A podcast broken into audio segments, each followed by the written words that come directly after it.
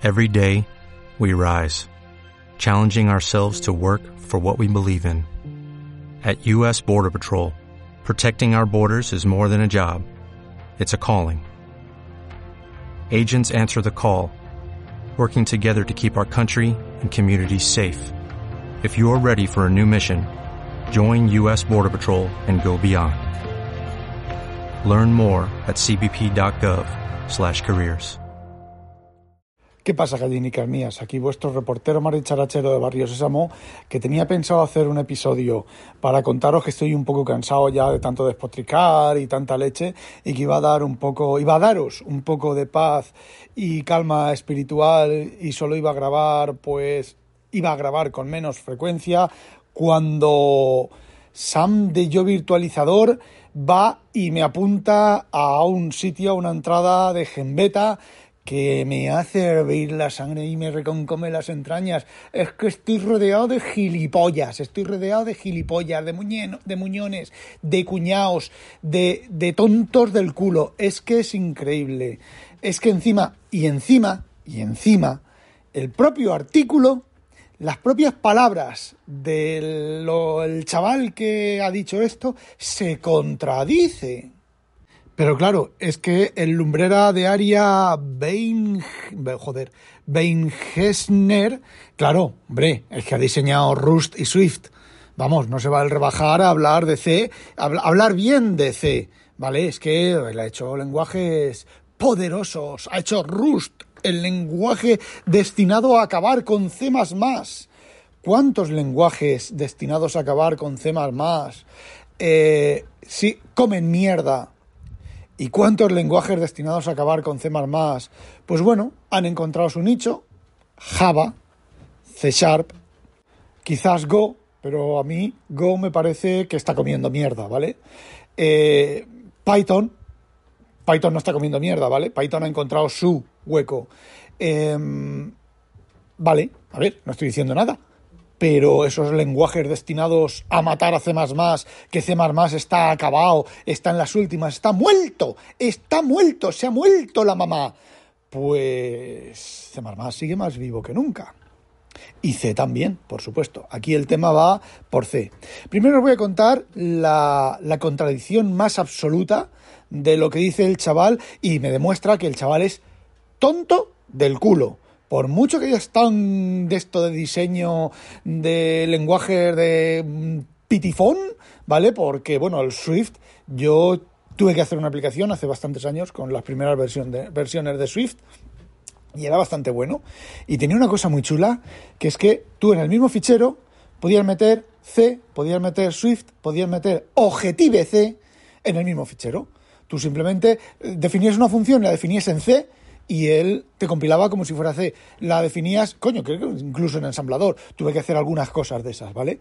Para, bueno, para hacer funcionalidad de cosas que todavía no estaban implementadas y no me acuerdo cómo se definía el- la función.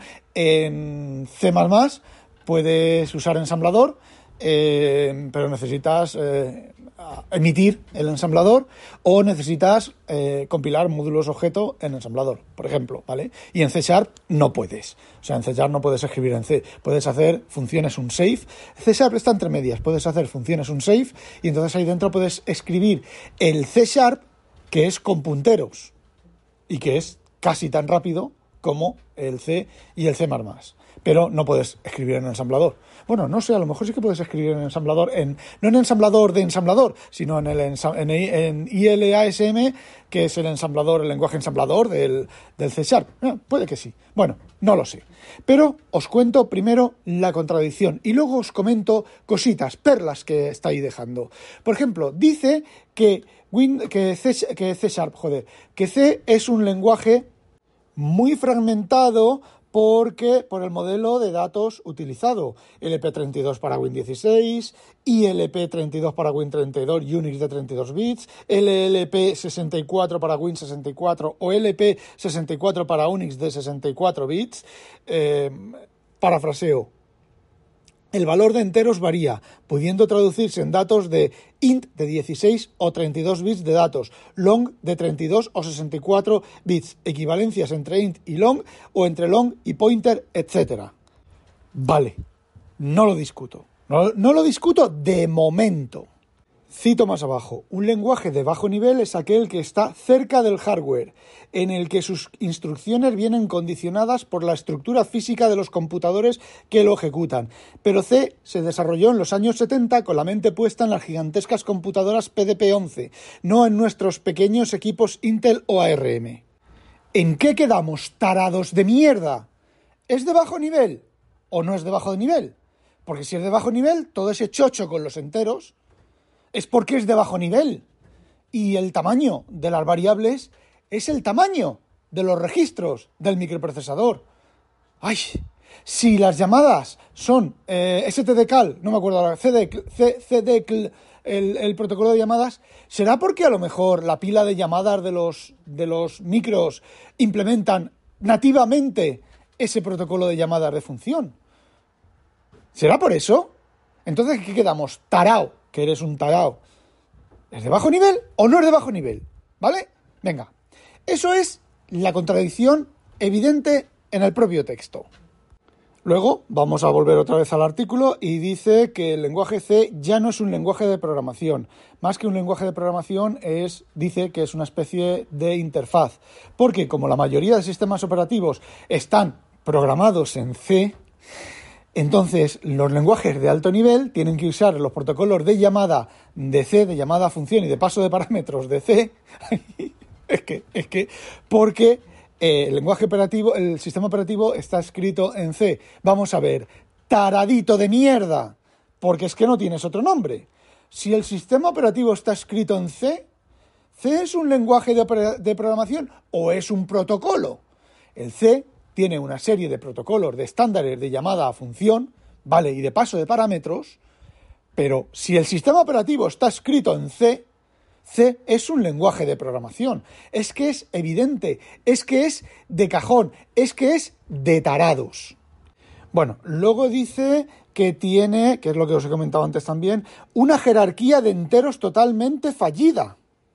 A ver, no es una jerarquía de enteros totalmente fallida, es una jerarquía de enteros dependiente, dependiente del hardware, del tamaño de registro del hardware. ¿Por qué? Porque C es un lenguaje de bajo nivel. Por lo tanto, se tiene que adscribir al tamaño de variables de C. Pero lo que ese tarao no sabe es que el C tú puedes especificar variables de tamaño específico en los enteros el estándar de C y me he pasado, no quería decir eso. C puedes definir un int de 32 bits, un int de 16 bits, un int de 64 bits, un int de creo que hasta de 128 bits, ¿vale? Y hay variables, hay tipos, ¿vale? Mediante está hecho mediante macros, ¿vale? Pero tú a tu nivel lo ves como si fueran variables que son estándar. Y un entero de 30 que tú hayas definido como int 32 se va, va a ser un entero de 32 bits en una máquina de 8 bits si está implementado y en una de 64 o de 128 o de 256 bits cuando existan. Otra de las cosas que dice es que el C, el C no es estándar. Eso es mentira. Eso es una mentira cochina, es una mentira gigantesca. Otra cosa es que los implementadores de los compiladores de C sean unos mandingos, sean otra tanda de inútiles, otra panda de inútiles, y efectivamente, el C originalmente no estaba estandarizado. ¿Por qué? Porque cuando salió el PDP-11, salió, hicieron el C aplicado al PDP-11. Cuando salió, no recuerdo qué otro PDP, pues modificaron el C, hicieron un compilador para ese nuevo PDP y cuando esto pasó a MS2 y a Unix y a, bueno, eh, eh, los PDP creo que ejecutaban Unix o una variante de Unix, ¿vale? Eh, de hecho, Unix se hizo con C, se hizo un compilador de C para hacer Unix. Y cuando se cambiaban las máquinas, pues necesitaban extensiones. Fijaos, necesitaban extensiones para acompañar el lenguaje al hardware. No, no, no, no es de bajo nivel el C, ¿vale? Entonces implementaban nuevas extensiones al C, nuevas variaciones del C y bueno, pues llegó un momento en que sí, en que el C era un caos. Tú podías tener un programa escrito en programa de medio nivel, ¿vale? O de alto nivel, sin cosas específicas de la máquina, sin utilizar, acceder directamente al hardware de la máquina mediante un puntero y cosas de esas, y tú lo compilabas con otro compilador de otra arquitectura y no compilaba, ¿vale? O si compilaba, pues no funcionaba como debía de funcionar. Vale, sí, pero eso, eso se acabó. Eso se acabó. Y si ahora el C no es estándar, es por la eh, dejadez y la porquería y la mm, gilipollez de los implementadores, de los compiladores. Porque, y aquí más de uno se va a cagar a la pata abajo, existe el estándar ANSI-C, que digamos que es reunir todos esos Cs que os he comentado, juntarlos en un solo estándar y estandarizarlo. Y no es que se ha juntado gente y lo haya estandarizado, no, no, sino que existe su ISO, su estándar ANSI-C, ¿vale? Y si, lo mismo, si un implementador de ANSI-C no implementa el ANSI-C, es su problema. No está implementando el estándar, pero el estándar existe. No solo eso, sino que existe un C98, C11, C17 y C20X, que ese todavía no está estandarizado, y son estándares del C, con ampliaciones de cosas. Eh, creo que es en el C98 donde se implementaron los tamaños fijos de entero, que tanta preocupación con el tamaño de entero. Bueno, pues si eh, fuerzas a un, a un fuerza no, si compras, obtienes o pides o haces un compilador C98 o C11, no recuerdo en cuál, el tamaño fijo de variable de enteros lo tienes y los das como flotante. Ah, y la coma flotante. La coma flotante utiliza el estándar IE no sé cuántos, no sé qué, de mm, no me acuerdo cuántos bits, ¿vale? Y el C utiliza el estándar flotante. No solo eso, sino que el C tiene una librería estándar con un montón de cosas. Evidentemente es una librería churrimangui porque las funciones de cadena pues son como son, ¿vale? Pero uno de esos estándares que os estoy hablando ha implementado las funciones guion barra, eh, barra baja S de secure, ¿vale? Que son funciones seguras. Son seguras en cuanto a desbordamiento de buffer y en cuanto a hackeos varios. Y volvemos a lo de siempre otra vez, volvemos otra vez al principio. Si tú como programador de C eres tan muñón que no te has actualizado, pues es tu problema. Si eres tan jodidamente cabezón y tan jodidamente tarao que no, es que las funciones S no son del estándar de C. Eso lo he oído yo a Linuxeros de Pro, negarse a implementar las funciones bajo S, o sea, las funciones S eh, del estándar de C, porque no están en el estándar de C. Pues sí que están en el estándar de C, gilipollas, tarao. Ahora, que tú no quieras, porque tengas perrería de poner, de, poner, de sustituir ese printf guion bajo, o sea, ese printf, perdón, ese por ese printf guion bajo y descubrir la mierda de código que tienes, es tu problema. Porque si tú has hecho un programa en C, no estoy hablando de C++, tú haces un programa en C y reemplazas las funciones strcpy, strchr, todas las funciones del estándar de cadenas de C, las reemplazas por la guion bajo S y debería de compilar sin un solo warning. De hecho, Visual Studio, Visual C++, que creo que sigue el estándar C98 solamente, o están empezando a implementar el C98 o algo así, hay una opción en el compilador. No hay una opción en el compilador, es que las compilaciones nuevas automáticamente reemplazan. Es decir, han definido una macro de la función antigua sobre la función nueva. Y cuando compiles, si tú, y lo que hacen es automáticamente el tamaño del buffer te lo añaden con el tamaño del buffer, ¿vale? ¿Qué estás pasando? Ahora bien, si el compilador el tamaño del buffer no lo entiende, ¿por qué eres tan muñón que estás pasando un puntero a un puntero y ese tipo de cosas que sí que hace falta, hace, a veces hacen falta, ¿vale? Pero otras no hacen, la mayoría de veces no hacen falta si sabes programar, pues descubres que, eh, de nuevo, la mierda de programa que estás escribiendo.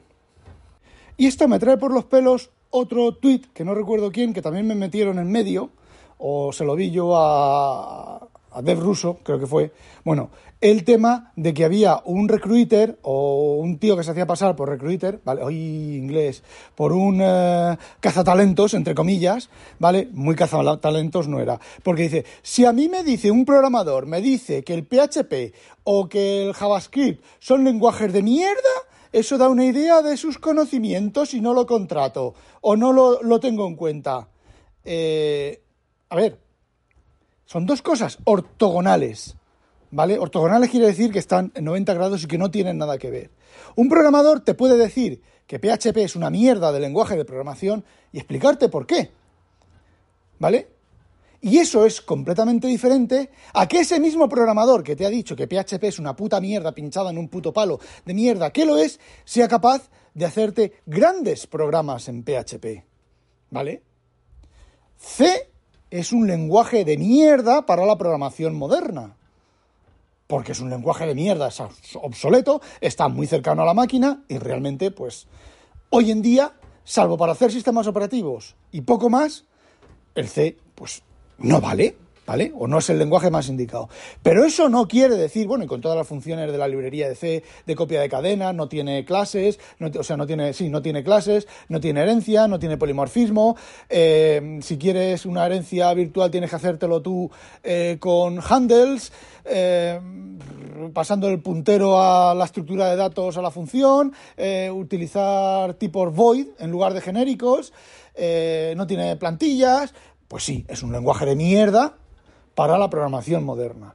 Pero eso es muy diferente a que un tío te coja C y te haga lo mismo que tú haces en C o que lo haces en C Sharp y te haga el mismo código súper bonito, súper limpio y sin errores, porque es completamente diferente. Y aún hay otra cosa más, y es que estas dos cosas son completamente ortogonales a me gusta PHP, me gusta C me gusta C++, o no me gusta PHP, no me gusta C, o no me gusta C++, ¿vale? Y volvemos a repetir, alguien te puede decir, no me gusta PHP, te puede decir, PHP es un lenguaje de mierda, y sin embargo hacerte grandes programas en PHP y todas las nueve combinaciones posibles de las tres opciones. ¿Por qué? Porque son ortogonales.